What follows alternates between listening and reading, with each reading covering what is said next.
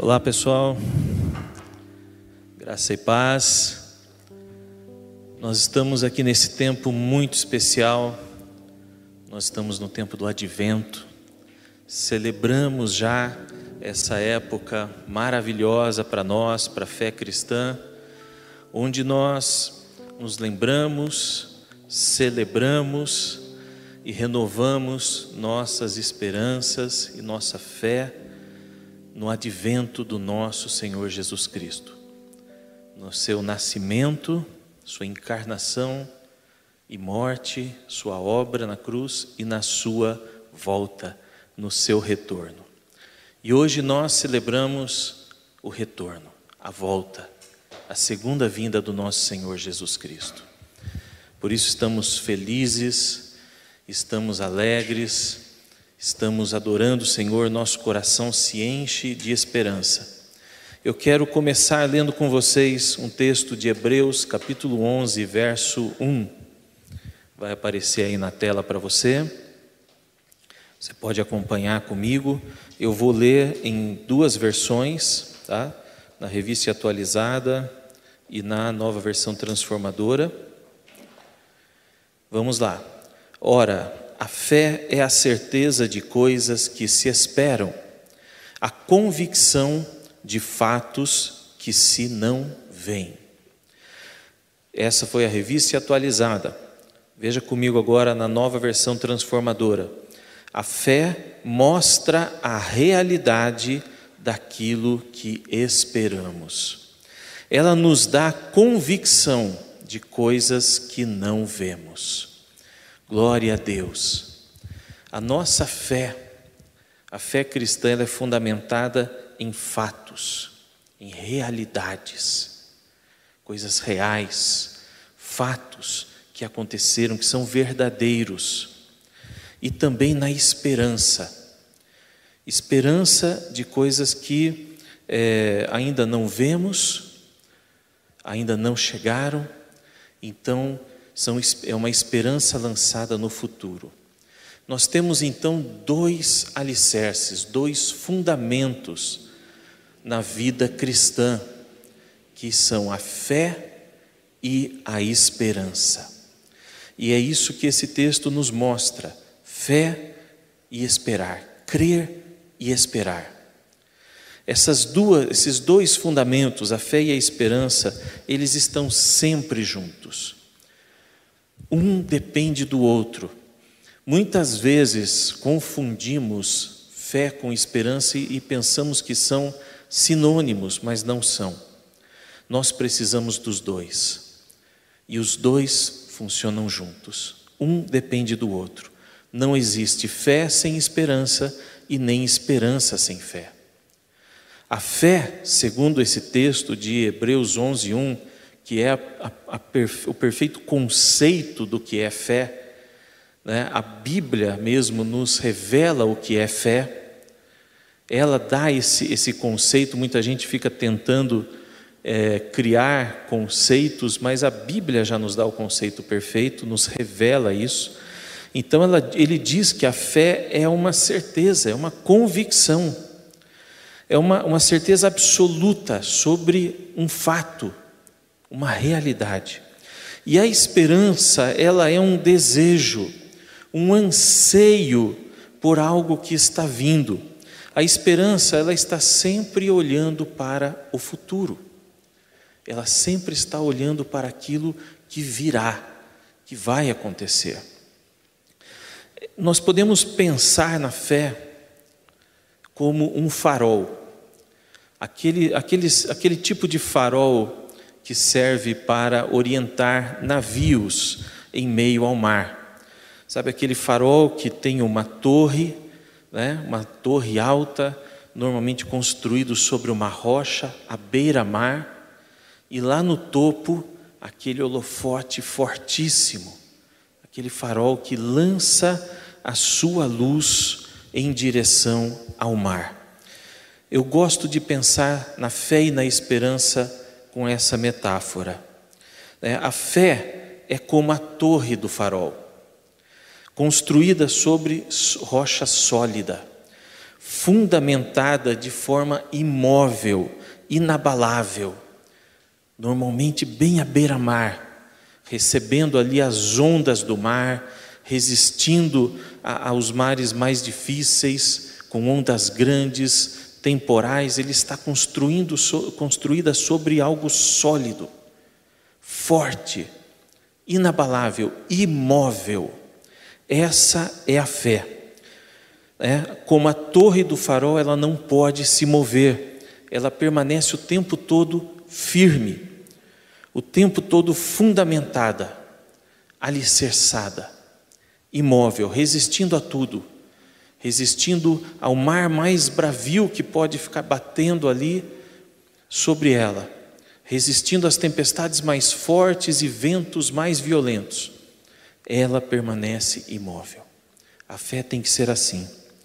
A esperança é como a luz do farol, né, que se lança sobre o mar, rompendo a escuridão da noite, rompendo a neblina, rompendo as tempestades, se lançando sobre o mar lá na frente, alcançando os navios que estão lá no meio do oceano, buscando uma orientação. Ela se lança sobre eles, esperando que eles venham ali em sua direção. Então a esperança a esperança é como a luz desse farol. A, a, a, esperança está sempre olhando para frente, está sempre olhando para o futuro, para aquilo que há de vir.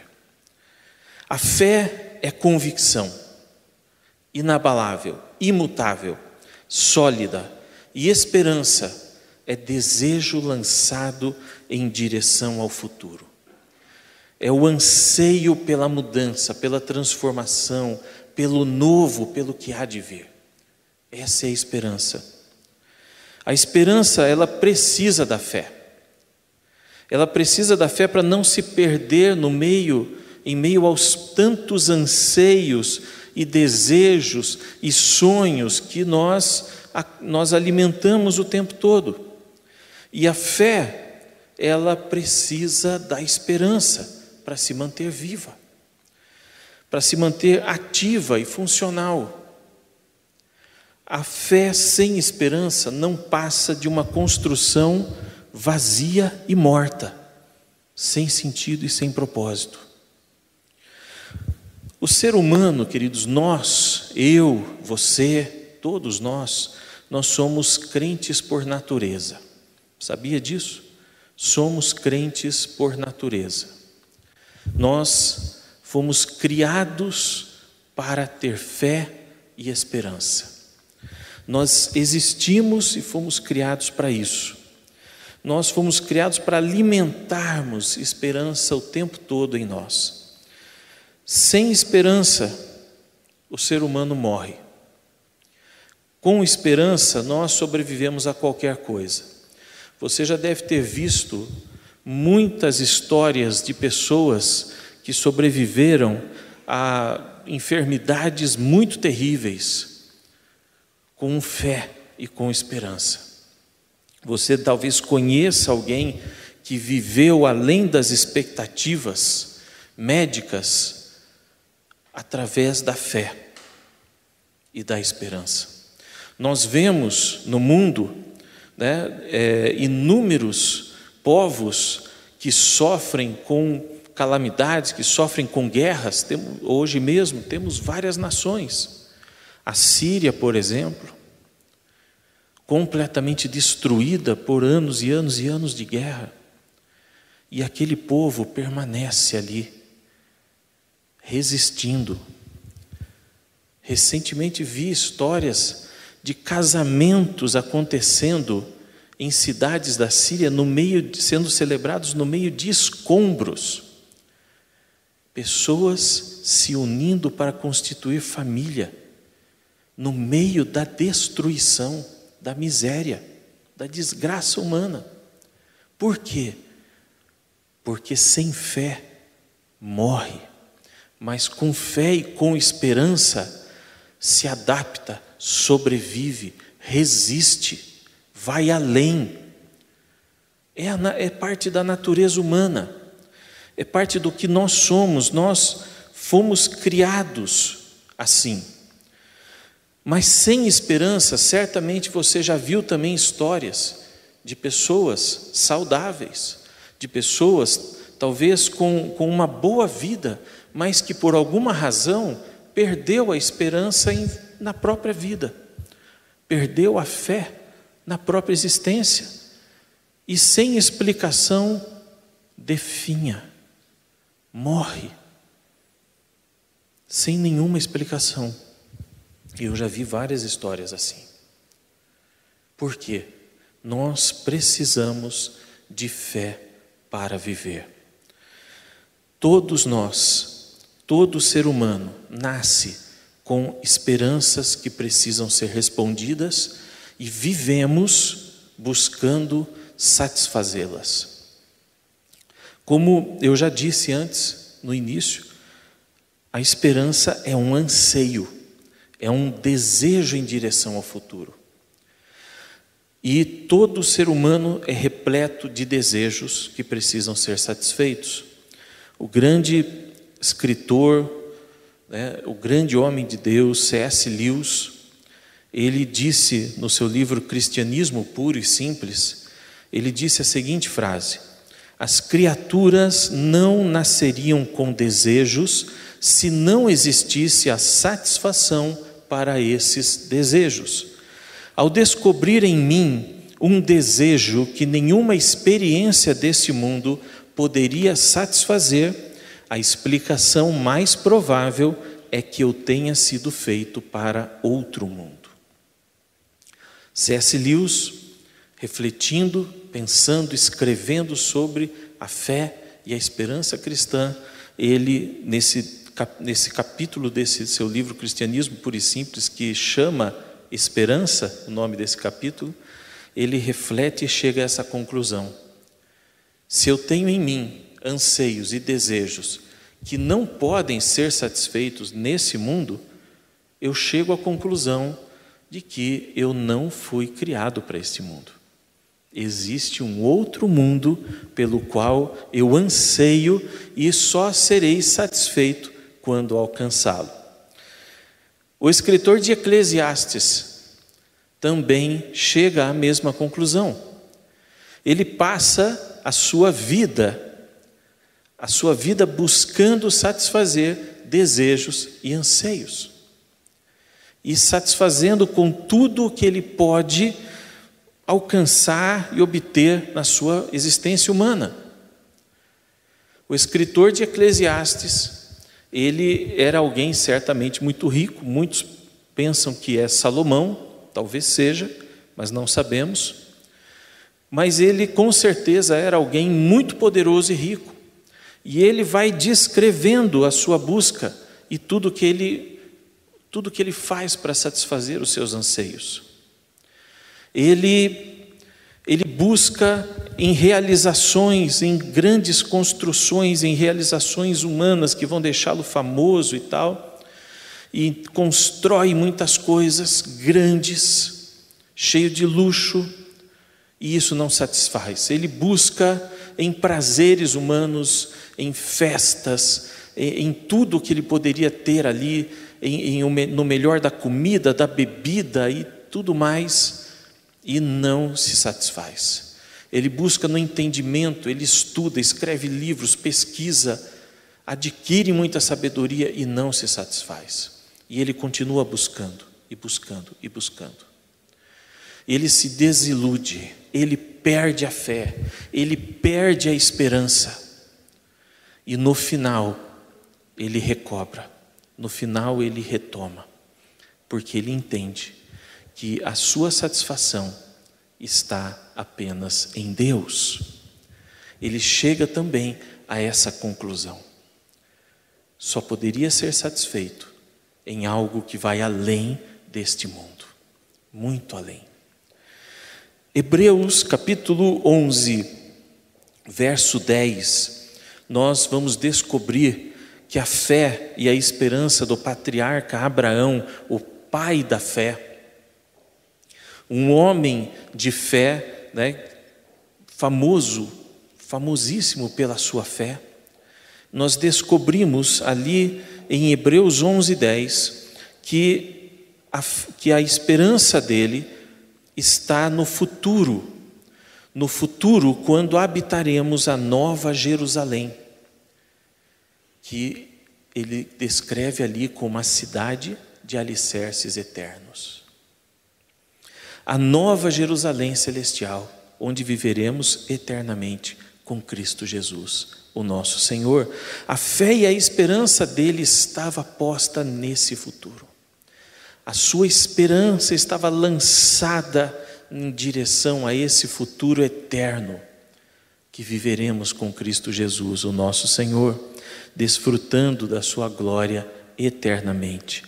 Paulo, o apóstolo Paulo também tem essa esperança forte nesse futuro perfeito. Em 1 Coríntios 13, 10, ele diz: E quando vier o que é perfeito, tudo o que é imperfeito desaparecerá. O apóstolo Paulo também lança sua esperança nesse futuro eterno, na volta daquele que é perfeito, na vinda do nosso Senhor, quando ele vier nos buscar para a eternidade. Na verdade, o apóstolo Paulo, ele tem a sua esperança tão fortemente alicerçada, tão fortemente lançada em direção a esse futuro, posta, olhando para esse futuro do, com o nosso Senhor Jesus Cristo, que nas suas cartas no Novo Testamento, ele chega a mencionar mais de 50 vezes sobre a volta do nosso Senhor. Era algo que estava constantemente no seu coração, na sua mente, ele estava o tempo todo esperando por isso. Esperando aquele que é perfeito, o nosso Senhor, aquele que morreu por nossos pecados, mas ressuscitou e está voltando para nos buscar. E quando ele vier, queridos, quando ele vier, como o apóstolo Paulo disse, quando ele vier, todas as coisas serão restauradas. Toda corrupção causada pelo pecado será restaurada. O pecado deixará de existir. Será eliminado definitivamente o nosso inimigo, Satanás, e tudo será perfeito outra vez. Na metáfora do nosso farol, a nossa torre da fé, precisa estar fortemente alicerçada sobre a rocha inabalável que é Jesus Cristo, o nosso Senhor, nosso Rei eterno, alicerçada em quem Ele é, 100% Deus e 100% homem, alicerçada sobre o que Ele fez, sobre a Sua obra, Sua morte na cruz, levando sobre si todos os nossos pecados, provendo a nós o perdão para esses pecados, a sua vitória sobre a morte, sua ressurreição ao terceiro dia, sua glorificação e sua volta, sendo recebido nos céus com glória para estar à, di à direita do Pai, sentado no trono. Essa verdade imutável, essa verdade inabalável é a nossa torre forte, que nos mantém firmes em meio às mais terríveis crises, aos mais terríveis sofrimentos e problemas que podemos enfrentar. Nós precisamos ter essa fé inabalável, nossa torre precisa estar firme, irmãos. Nós vivemos tempos que são que é chamado por estudiosos, filósofos, pesquisadores de tempos líquidos.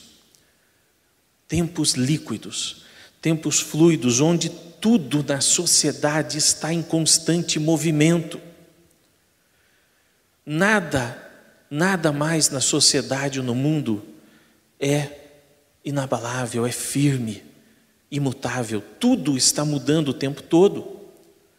As pessoas, os relacionamentos, os amores, os afetos, até a identidade das pessoas está em constante movimento. São tempos líquidos. e esses tempos têm abalado fortemente a sociedade, a família e a fé de muitas pessoas. Por isso, em tempos tão incertos, em tempos com tantas mudanças, nós precisamos ter alicerces firmados em rocha inabalável, firmados em Cristo Jesus, nos seus valores, nos seus princípios do seu reino. Apenas a fé verdadeira em Cristo Jesus pode sustentar a nossa vida e poderá sustentar a minha e a sua família nesses tempos. A luz do nosso farol é a esperança lançada sobre Jesus Cristo, nosso Senhor e Rei, que está voltando para nos buscar. No seu nós, o seu povo, o seu reino, a sua igreja, a sua noiva, ele está voltando por nós. E a nossa esperança é essa luz lançada em direção a esse anseio, a esse desejo, a esse futuro próximo. A nossa esperança está nesse cumprimento profético. Está no dia em que viveremos essa volta e que tudo será perfeito de novo, como Paulo disse em 1 Coríntios 13, 10. Será o tempo mais glorioso da eternidade, queridos.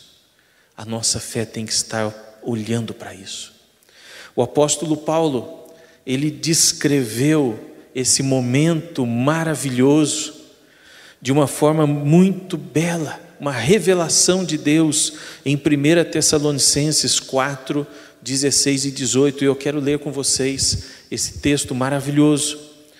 Vai aparecer aí para vocês. Acompanhem comigo. 1 Tessalonicenses 4, 16 e 18.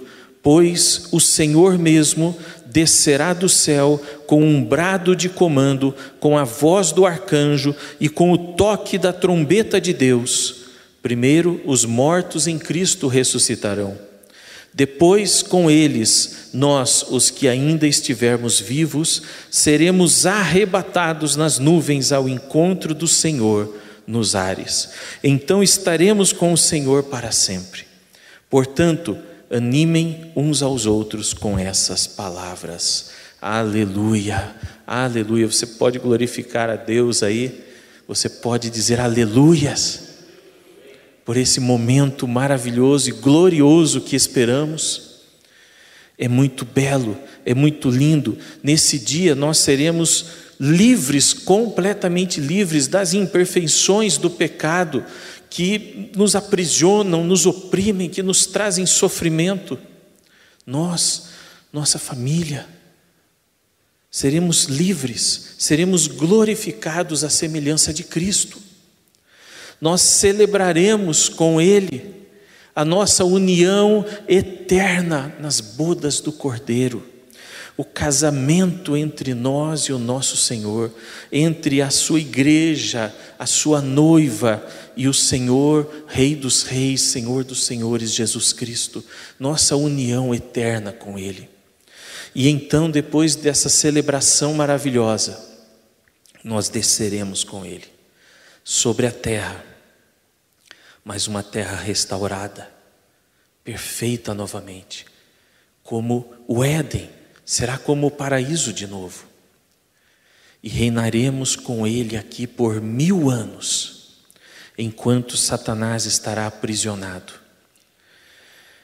E após esses mil anos maravilhosos, reinando com ele nesse mundo restaurado, perfeito, um paraíso, Satanás será completamente derrotado e condenado eternamente ao inferno e com ele todos os que rejeitaram a Cristo.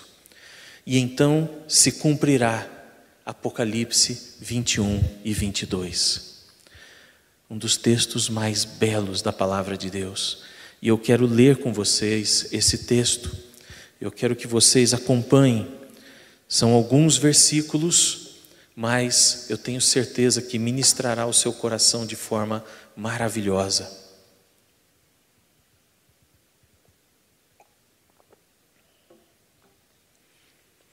Você pode acompanhar aí na tela enquanto eu leio aqui. Apocalipse 21, nós vamos ler do verso 1 ao 6 e depois o 22, alguns versos também.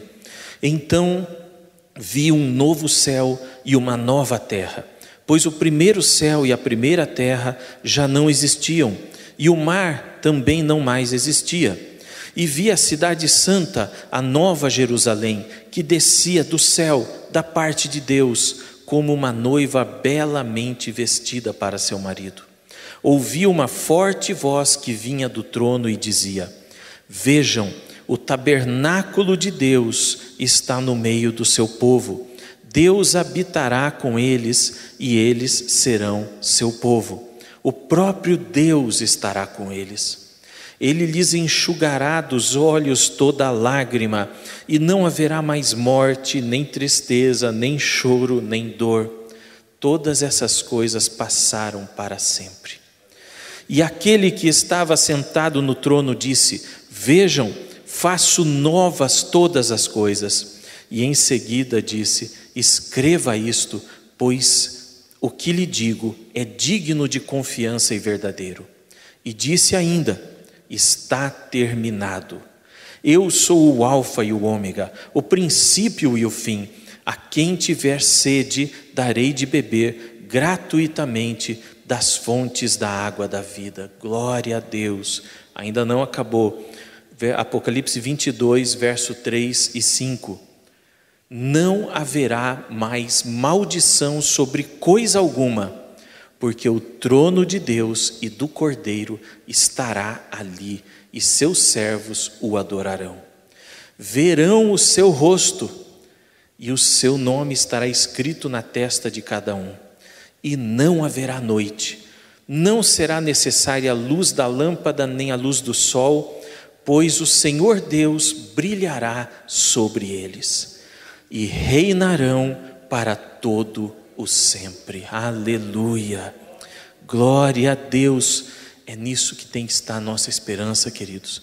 Queridos, o nosso anseio insaciável nessa vida é por este tempo, é por esta eternidade gloriosa. É isso que está no nosso coração, é esse desejo, e é nisso que a nossa esperança tem que estar posta. Aleluia, glória a Deus, esse é o nosso objetivo final, o anseio mais profundo da alma humana, nosso desejo que nada pode saciar nesse mundo. É nessa direção, queridos, que aponta a luz do nosso farol. A esperança cristã aponta nessa direção, na direção da eternidade com Cristo. A nossa fé no nosso Senhor Jesus Cristo, na Sua obra redentora, é a nossa torre inabalável.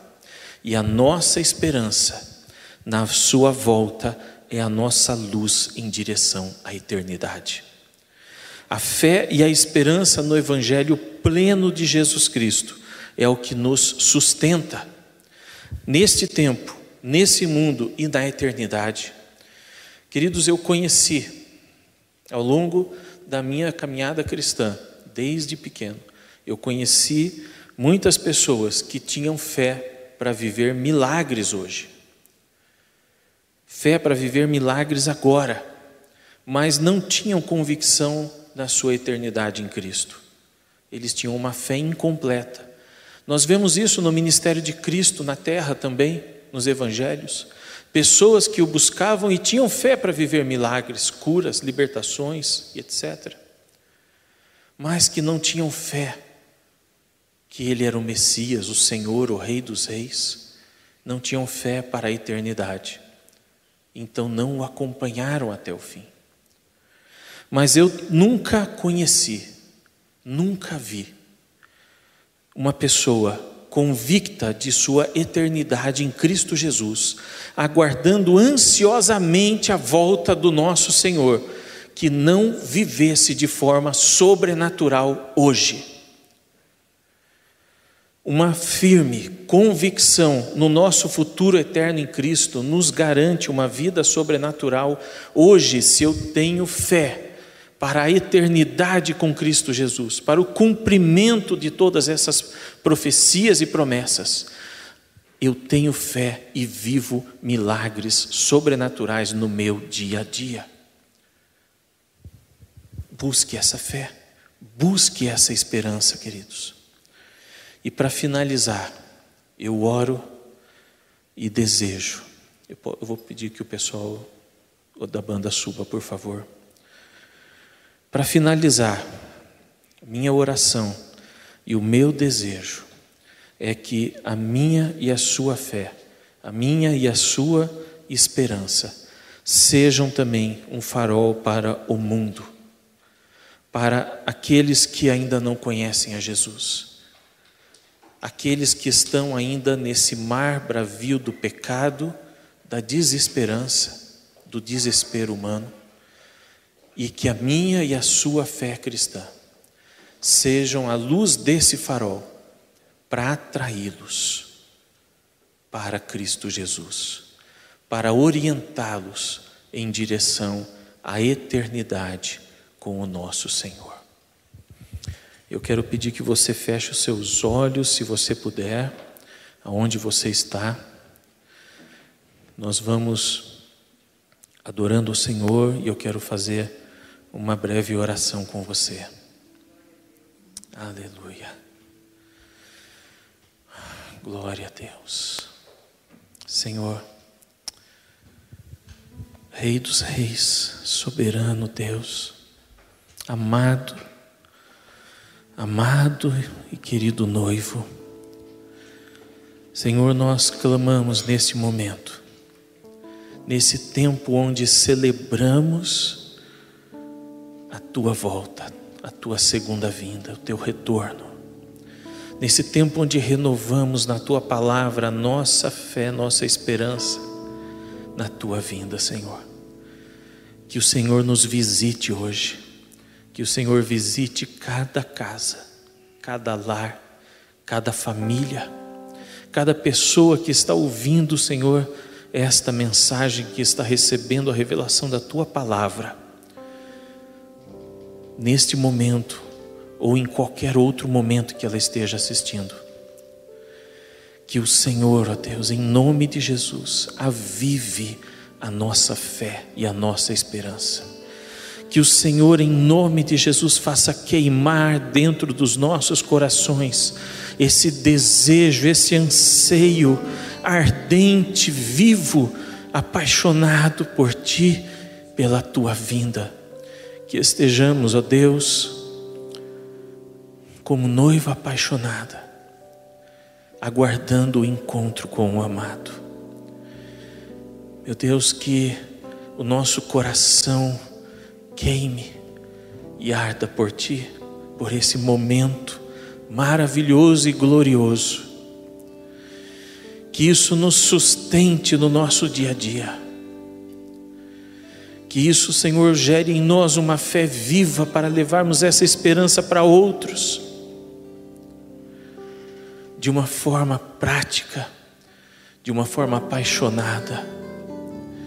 Que possamos, ó Deus, tirar muitos da desesperança e do desespero desta vida, desse tempo, trazendo, Senhor, em direção a essa luz, em direção a essa fé inabalável, a essa esperança gloriosa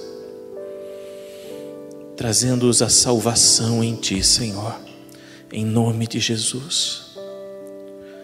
Que neste período, Senhor, de advento, em meio a uma crise global, a uma pandemia, onde muitos têm se desesperado, meu Deus, que o Senhor possa nos usar, cada um de nós, para trazermos muitos para a esperança em Ti. Que o Senhor nos dê oportunidades, que o Senhor crie situações, que o Senhor nos direcione, Senhor, em nossa intercessão, em nosso clamor, que o Senhor nos direcione em nosso dia a dia, a vidas, a pessoas, para que possamos trazê-las para a Tua esperança, Senhor que muitos sejam salvos nesse tempo, que muitos sejam alcançados em nome de Jesus. E que aqueles, Senhor, que estão nesse momento, que estão neste momento, Senhor, ouvindo essa palavra, ouvindo a tua palavra, e que não conheciam essa esperança em ti, que se rendam, que se entreguem, que se derramem, que te recebam, Senhor, como único Salvador. Que seus corações se encham de esperança em Ti, em nome de Jesus. Amém.